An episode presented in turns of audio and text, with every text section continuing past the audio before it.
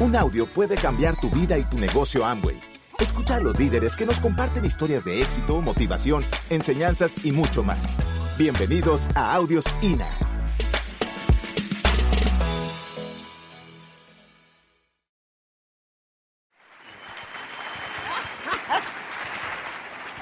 ¿Qué onda? ¿Cómo estamos? Aquí en Hermosillo, Sonora.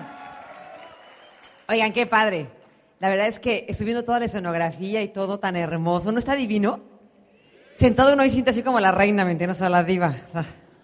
Qué hermoso, ¿no? Está padrísimo el escenario. Y obviamente, pues, eh, felicitaros a todos ustedes por estar aquí en este viernes, en esta reunión, porque tengo entendido que es abierta para la gente que se considera líder, que quiere venir a aprender y vean, casi lo llenaron. La verdad es que los felicito, muchachos. Un fuerte aplauso, ¿por qué no? Óigame. Felicidades por estar aquí. Y obviamente en esta intervención de Sergio y mía, pues este, somos, eh, ya escucharon, pues una pareja que simplemente queremos compartir con ustedes en estos minutos que nos quedan, pues algunos tips y cosas que en nuestro caminar por este negocio nos han servido o simplemente lecciones que hemos aprendido porque te imaginarás que en 24 años hemos tenido varias raspaduras de rodillas, este, sin contar, este, no quiero entrar en detalles, ¿verdad? Pero uno pasa por el negocio un montón de tropiezos y fracasos, pero hoy entendemos que es parte del tu llegar a los niveles altos en este negocio. Tienes que ir de fracaso en fracaso para poder un día llegar a tener resultados, porque es la única manera de aprender. Tú no puedes, como que hiciste algo y calificaste y llegaste. Entonces, que como que enseña uno, ¿no? Como, pues nada, nada más ponte la meta, haz y llegas. ya, ¿no? Pues, qué aburrida historia, hijo. Te van a decir, no, pues gracias. Porque la idea es que uno se atreva a enfrentar miedos, que yo creo que esa es la parte más difícil de este negocio. Y leyendo los libros que pues, en este negocio uno lee, eh, estaba yo leyendo una historia que me, me, impactó mucho y siempre me ha impactado, la leí hace, casi muy, hace mucho tiempo cuando empezamos este negocio. hay un señor que se llama Norman Vincent Peale, y él platicaba una historia que en un viaje en Hong Kong iba caminando por las calles y de pronto vio una tienda, que esas que ponen tatuajes. Y ponen en esas tiendas como qué posibles tatuajes te puedes poner, ¿no? Águilas, esto, alas, de todo. Y ahí había un letrero que decía, nacido para perder. Y como que él así como, nah, o sea, ¿a poco alguien se puede tatuar eso? Tan curioso el tipo se mete a la tienda. O sea, esto es una historia verídica que cuenta él se mete a la tienda y, le pregunta al señor, oiga, eh, ¿alguien se, este, se ha puesto ese tatuaje? O sea, no puede ser. Y le dijo el señor de la tienda, claro, no puede ser alguien que se ponga nacido para perder. Dice, claro, déjeme explicarle. Para cuando vienen a ponérselo en la piel, es que ya lo traen en la mente. O sea, esa gente ya en su mente nació para perder, además le faltaba que por fuera lo, lo presumiera, ¿no? Entonces, cuando uno entra a este negocio, Muchas veces por tantos tropiezos que has tenido, empiezas a pensar que naciste para eso. No lo has tatuado, pero ya lo traes en la mente. Porque el punto es cuando tú intentas cosas como has fracasado tanto, simplemente dices, ah, exacto, no me va a ir bien porque como siempre me va mal, pues seguramente será otra de esas ideas que me va a ir mal. ¿Y cómo crees que te va a ir? Mal. Porque aprendimos ahora en este negocio que lo que uno piensa y mantiene en sus pensamientos es lo que atrae a su vida. Hoy entendemos que nuestra mente es el imán más poderoso y la cosa más maravillosa que el Señor nos puso como regalo, que tiene el poder de hacerte vivir de la manera en la que tú lo pienses.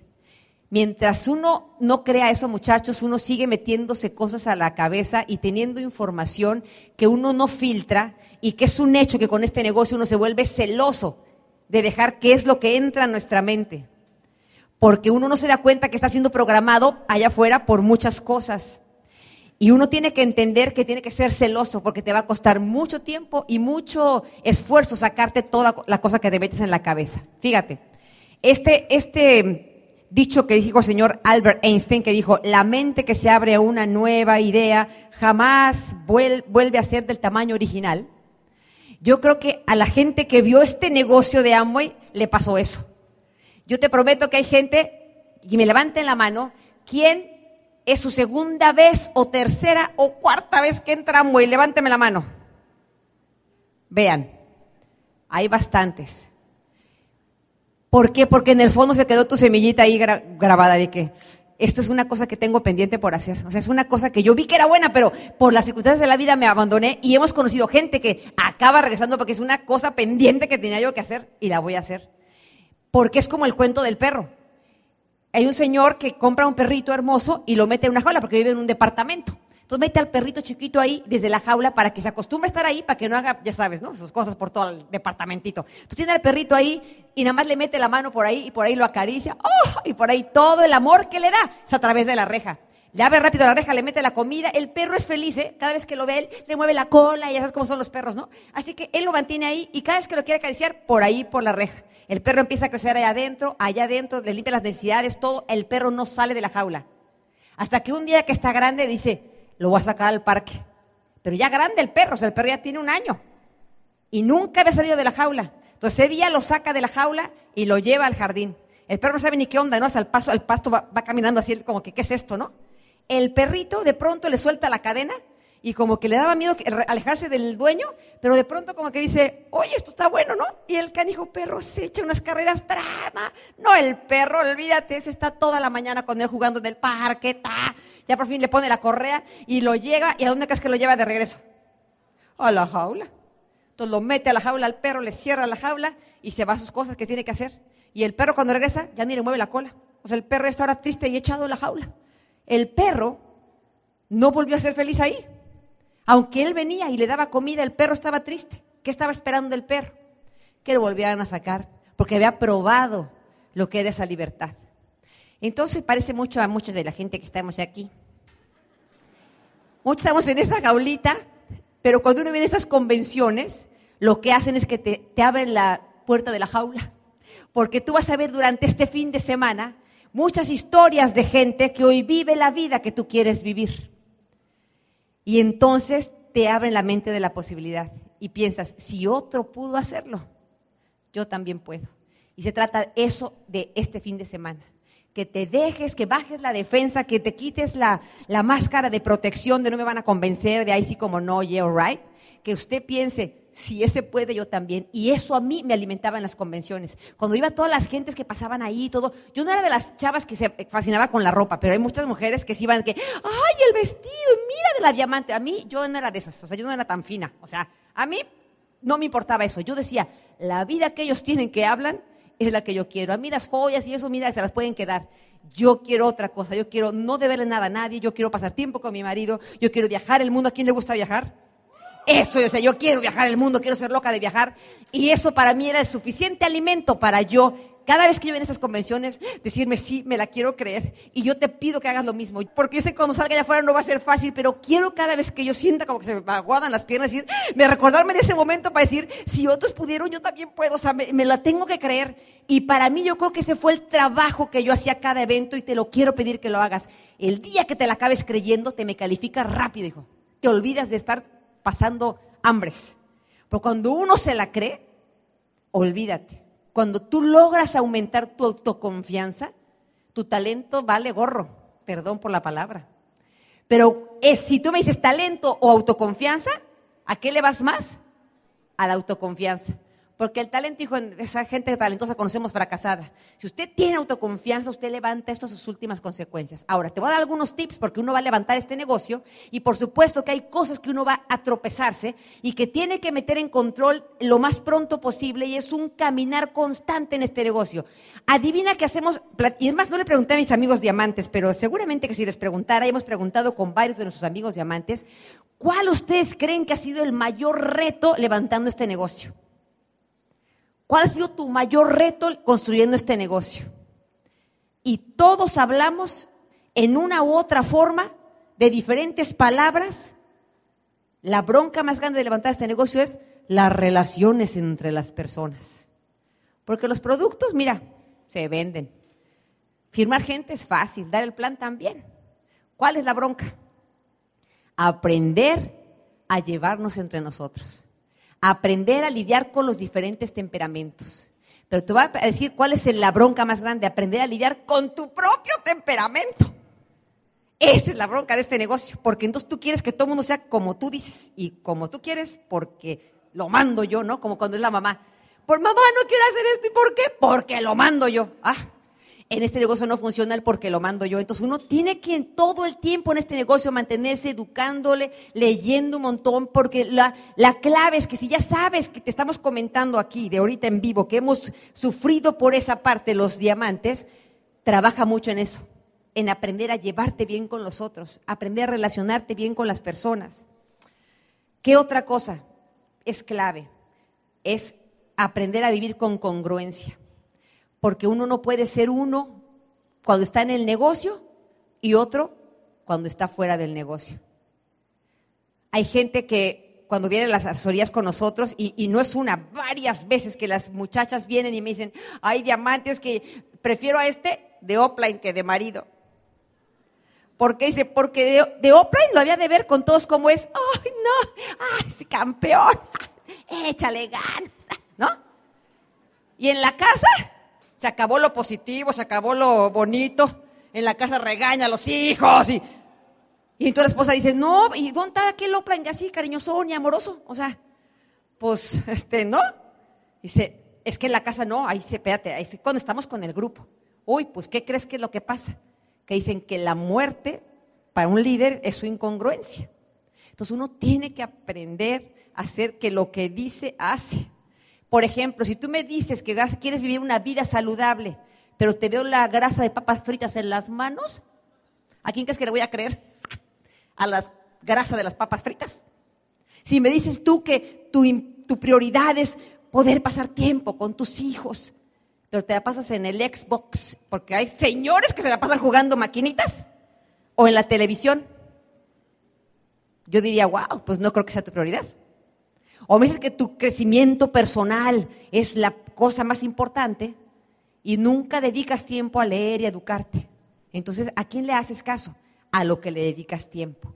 Entonces, yo te voy a decir, Sergio y Charo, cuando entramos a este negocio, el negocio lo pusimos en prioridad. Y prioridad puede sonar como fuerte, ¿verdad? Porque prioridad es sobre todas las cosas. Pues para Sergio y para mí el negocio, para que nos diera resultados, lo pusimos en prioridad. Por lo tanto, si para mí, madre, yo era una mamá, han de saber, eso, o sea, yo era una mamá loca. Tuve mi primera hija a los 17 años, la segunda a los 18. ¿Aquí hay mamás adolescentes? ¿Que fueron mamás adolescentes?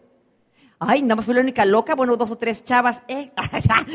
pero, pero imagínate yo que entonces, casada, tan chiquita, con dos criaturitas, ¿cómo crees que era yo con las niñas? Eran mi proyecto, eran mis muñecas. Las enseñé a leer desde los dos años. Yo era una loca obsesionada de que todo estuviera bien con ella, las tengo que aprender. Entonces, ¿cómo las enseñaba yo con mis métodos locos que me, que me inventaba y que leía y que había unos métodos que decían, usted ponga el letrero a todo por la casa y los niños asocian letras, números, y yo decía, ah, pues lo voy a hacer. Entonces se cuenta que yo ponía a la silla, le ponía un letrero gigante que decía, silla mesa, pared, baño, cama. Yo me colgaba un letrero que decía mamá. Cuando llegaba Sergio del trabajo, dice, ¿qué? Ah, tu letrero, ah, tus cosas, sí. Entonces mi marido andaba con su letrero y por toda la casa, ¿no? O sea, papá. Pero te digo algo, al que tenga hijos chiquitos, pruébelo si tiene tiempo de hacerlo. Es sorprendente la mente de los niños. En cuestión de dos, tres meses, quité todos los letreros de, la casa y entonces enseñaba indistintamente a las niñas. ¿Qué dice aquí? Eh, papá, y yo, ay, carajo, ¿qué dice acá? Silla, mesa. Ay, no, lo revolvía. Y mira, así.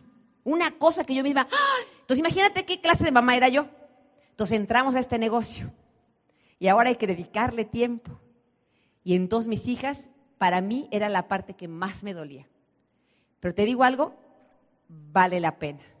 Entonces hicimos un acuerdo con las niñas.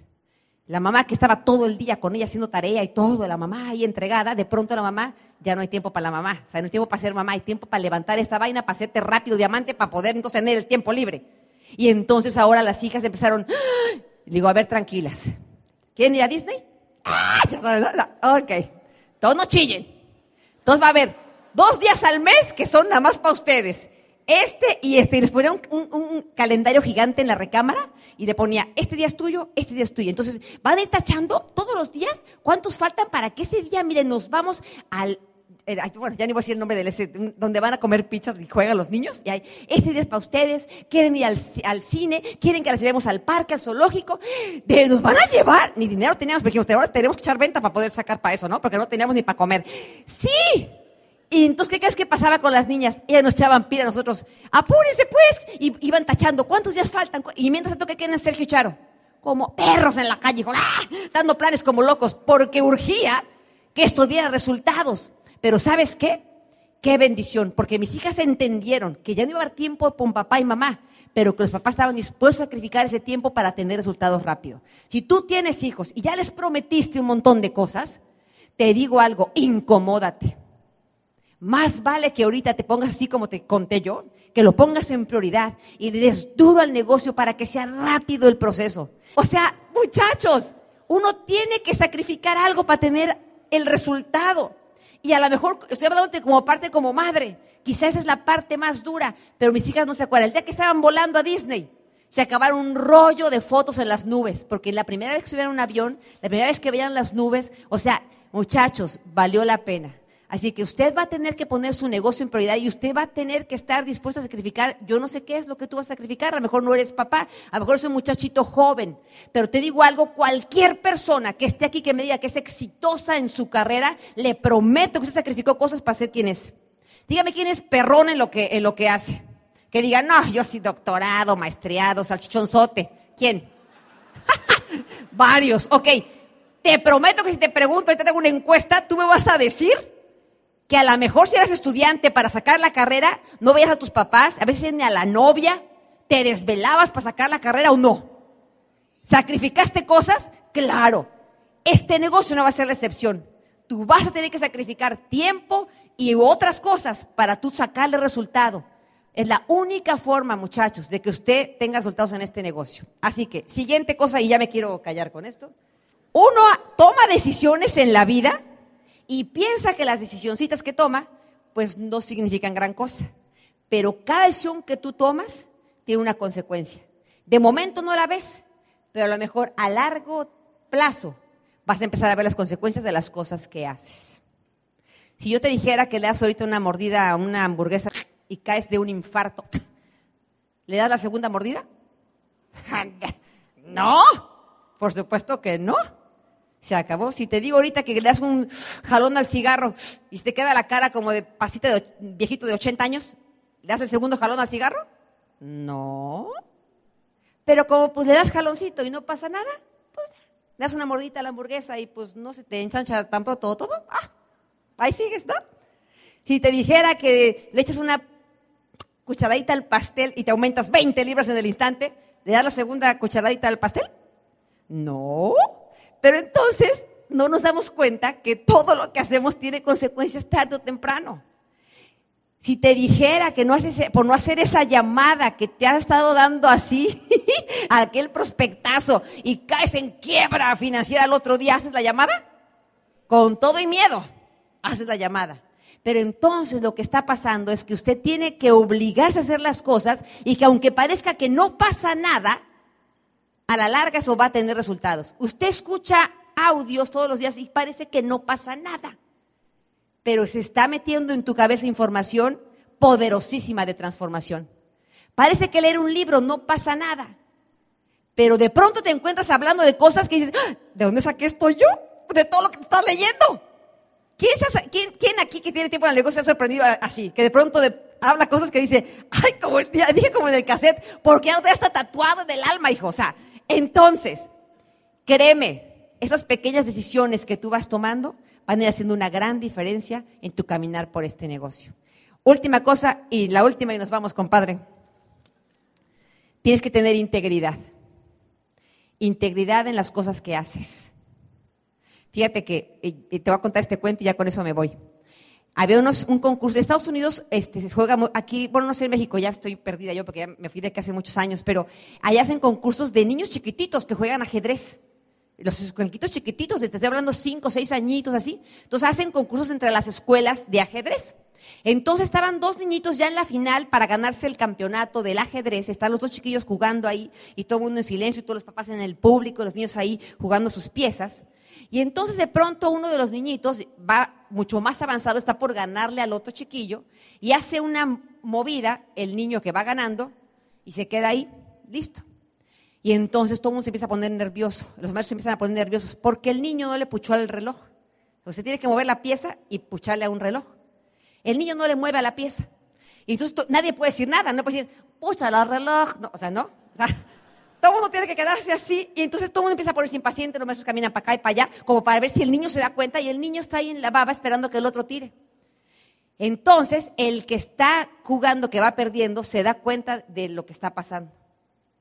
Y entonces se le acerca al oído al niño y le dice, pucha el reloj.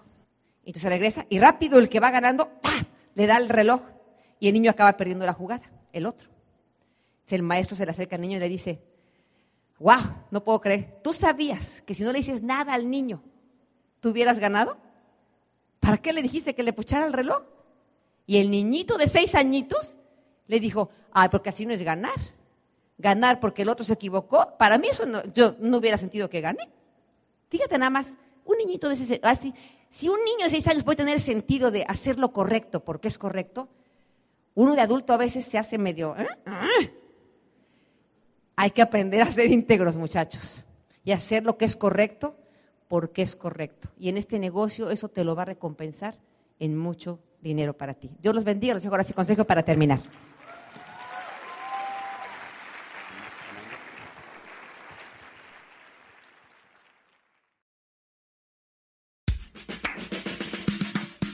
Gracias por escucharnos. Te esperamos en el siguiente Audio INA.